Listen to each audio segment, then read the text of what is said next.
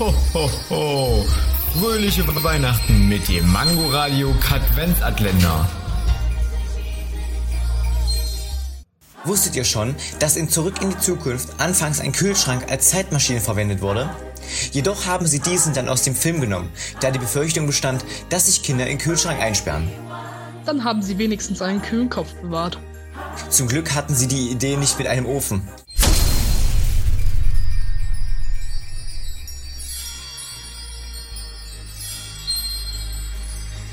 Ho, ho, ho. Fröhliche Weihnachten mit dem Mangoradio Katwenzatländer.